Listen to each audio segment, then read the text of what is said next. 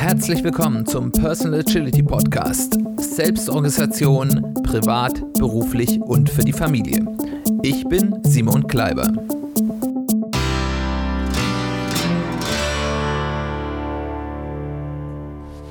Herzlich willkommen zu einer weiteren Folge des Personal Agility Podcasts. Schön, dass du eingeschaltet hast. Schön, dass du wieder dabei bist. Unser heutiges Thema ist das ewig verschobene Ziel. Ursachen und Lösungswege. Vielleicht kennst du das. Manchmal hat man ein Ziel, sei es jetzt eine einzelne Aufgabe, was kleines oder sogar ein großes Ziel, das einem wichtig ist. Aber man bringt es entweder nie so richtig zu Ende und es bleibt immer so auf diesen berühmten 90, 95 Prozent Fertigstellung. Oder man startet es noch nicht einmal.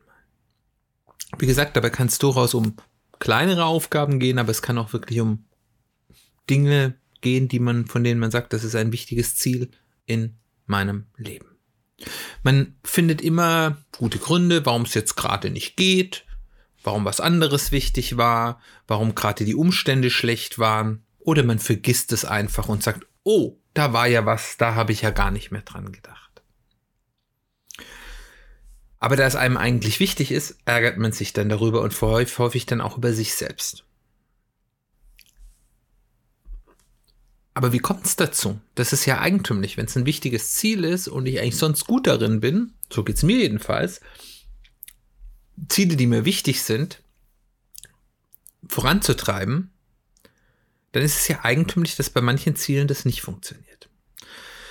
Und nach meiner Erfahrung gibt es dafür einige typische Gründe und die häufig was mit Blockaden zu tun haben oder auch mit meinem inneren Wollen.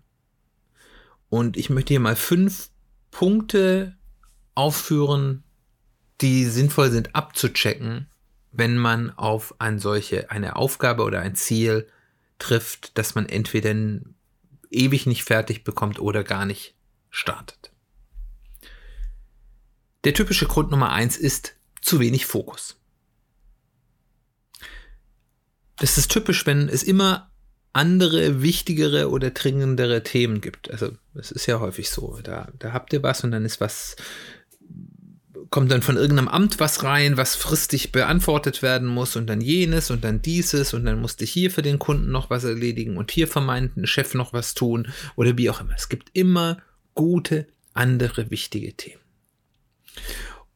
Und je mehr unterschiedliche Ziele du hast, beziehungsweise gleichzeitig vorantreibst, desto wahrscheinlicher ist es, dass du in eine solche Situation kommst, weil einfach, dass der Wechsel zwischen den Themen A viel Energie verbraucht und B die Wahrscheinlichkeit, dass eben was Ungeplantes dazwischen kommt, einfach auch höher ist.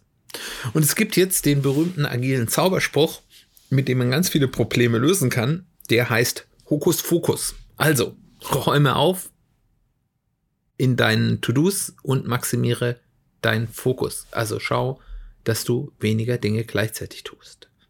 Wenn es dir wirklich wichtig ist, dieses Ziel, dann fokussiere dich zu einem bestimmten Zeitpunkt, entweder jetzt oder einem später definierten Zeitpunkt, auf dieses Ziel und mache nebenbei nichts oder nur ganz wenig anderes.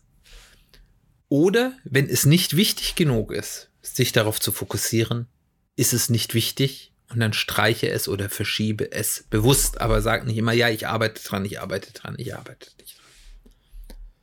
Und dann kannst du dich auf das Thema konzentrieren und es dann auch zügig zu Ende bringen. Das ist jetzt die einfachste Art der Gründe. Der zweite Grund den ich hier euch sozusagen zum Abchecken mitgeben will, ist, es ist dir unklar, entweder wie man es startet oder wie schwierig es wird. Mir geht es häufig so, dass ich Themen nach hinten schiebe, wo mir viele Dinge unklar und unbewusst sind. Zum Beispiel, wenn ich nicht so recht überblicken kann, was das alles bedeutet, was für Probleme da auf dem Weg passieren könnten, wie viel Arbeit das nachher dann wirklich ist, insbesondere wenn das vielleicht nicht so schöne Arbeit ist. Oder wenn ich einfach nicht weiß, wie ich es erstmal anpacken kann, also was mein, wie, wie ich damit überhaupt anfange. Und dann baut sich da in mir so eine innere Barriere auf, dass ich es dann immer nach hinten schiebe. Ach, ich kann ja lieber noch das machen, da weiß ich, was ich tue oder das, da, da ist die Gefahr, dass mir irgendwelche unangenehmen äh, äh, ja, Eventualitäten irgendwie nachher äh, ja um die Ecke kommen geringer, dann mache ich lieber was anderes. Ich baue da einen inneren Abstand auf und, und fasse es deswegen dann lieber nicht an. Wie gehe ich damit um? Also, wenn es groß ist oder viel Ungewissheit hat, dann schneide ich mir erstmal einen ersten Block raus, der idealerweise ein sinnvolles Zwischenergebnis liefert und arbeite den erstmal ab und der ist überschaubar. Und schau dann, was mache ich als nächstes. Das heißt, ich, ich schneide mir das ungewisse Monster klein und nimm nur einen gewissen ersten Happen. Wenn ich aber nicht weiß, was mein erster Happen ist, dann nehme ich mir eine Aufgabe für meine nächste Woche zum Beispiel mit und sage, in dieser Woche möchte ich mit diesem Thema nicht anfangen, aber ich möchte herausfinden, wie ich damit anfange.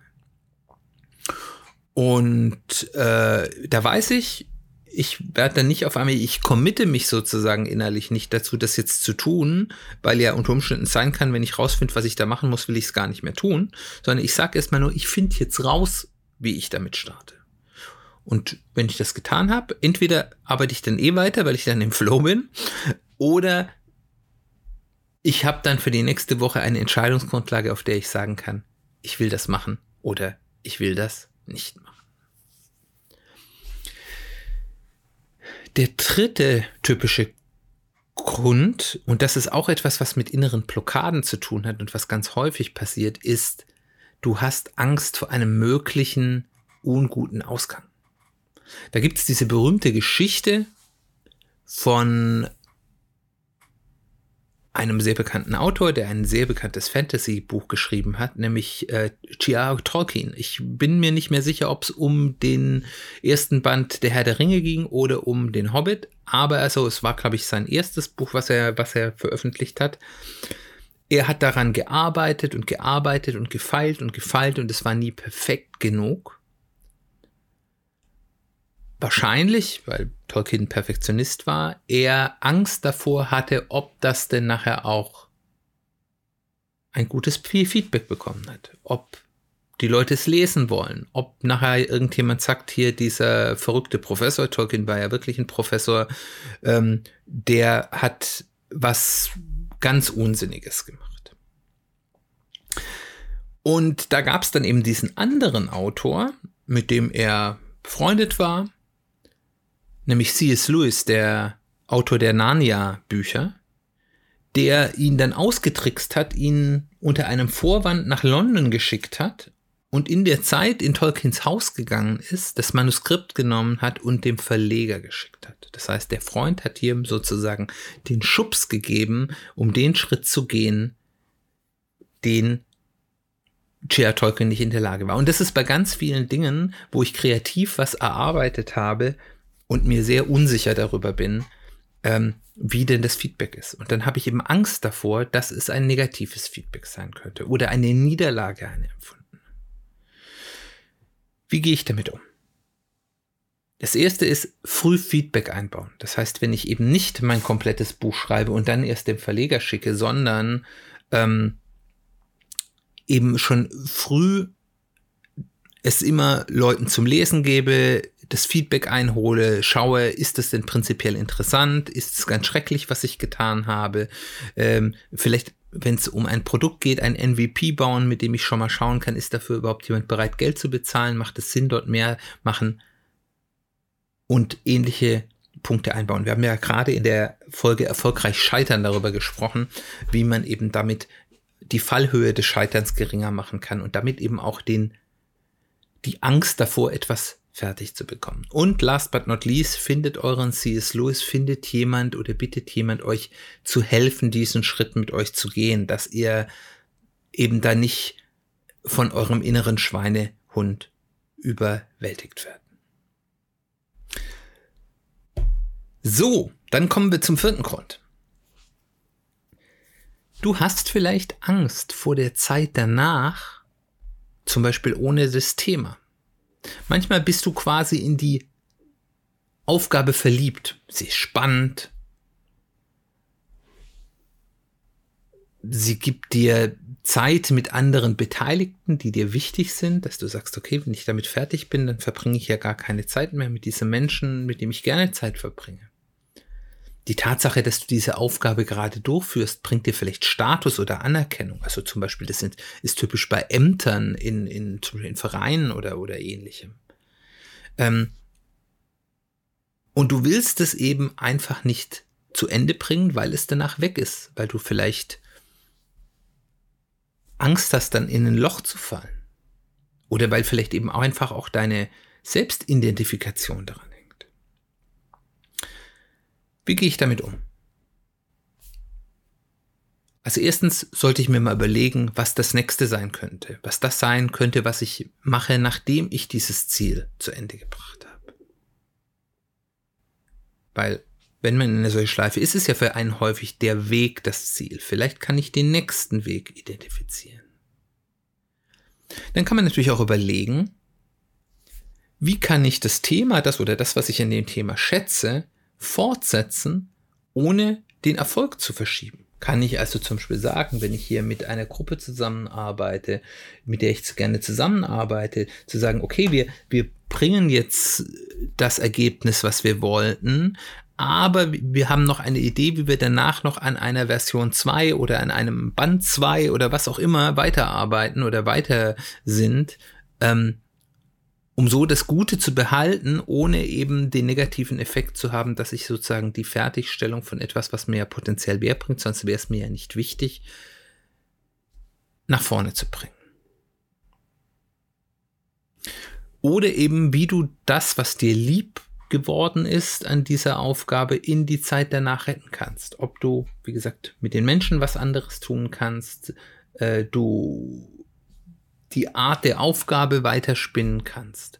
Und last but not least ist das eben auch ein guter Punkt, mal über diese sogenannten Infinite Game Ziele nachzudenken. Da gibt es ja ein Buch von Simon Sinek dazu, dass eben besonders gute Ziele sind nicht die, die man erreicht, sondern die sagen, ich möchte in einem Bereich immer wieder zum Beispiel besser werden oder Erfolge erzielen, wo ich also, wo die Fertigstellung und der Wertzuwachs nicht in einem direkten Zusammenhang sind. Und der letzte Punkt, und der ist gar nicht so selten, auch wenn er ein bisschen abstrus klingt, besonders wenn man sich intensiv mit Zielen auseinandergesetzt hat, es ist vielleicht gar nicht das richtige Ziel. Manchmal ist dieser Punkt, dass man das nie anfängt oder nie fertig bekommt, auch ein Zeichen dafür, dass du das eigentlich gar nicht willst.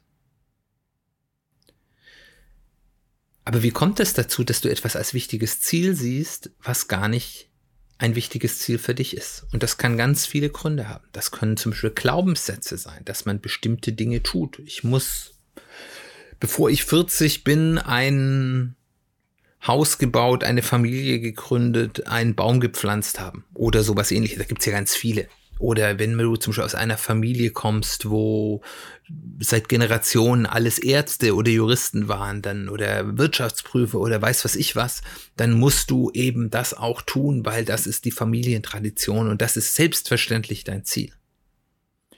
Da ist dann auch ganz stark dann, äh, und, und das ist ja nur, wenn man sich selbst den Druck macht. Und dann gibt's ja häufig auch noch den wirklichen echten externen Einfluss, wo irgendjemand anderem einem wirklich sagt. Nicht nur, dass es einem unterbewusst mitgegeben wurde, sondern einem sagt, du musst das und das tun. Wenn du das und das nicht machst, dann bist du nichts wert. Oder es hat halt falsche Gründe. Dass du das nur machst wegen den Status oder weil du die Anerkennung von jemand gewinnen willst oder eben weil man es macht. Ich sehe, da gibt es gewisse Schnittmengen.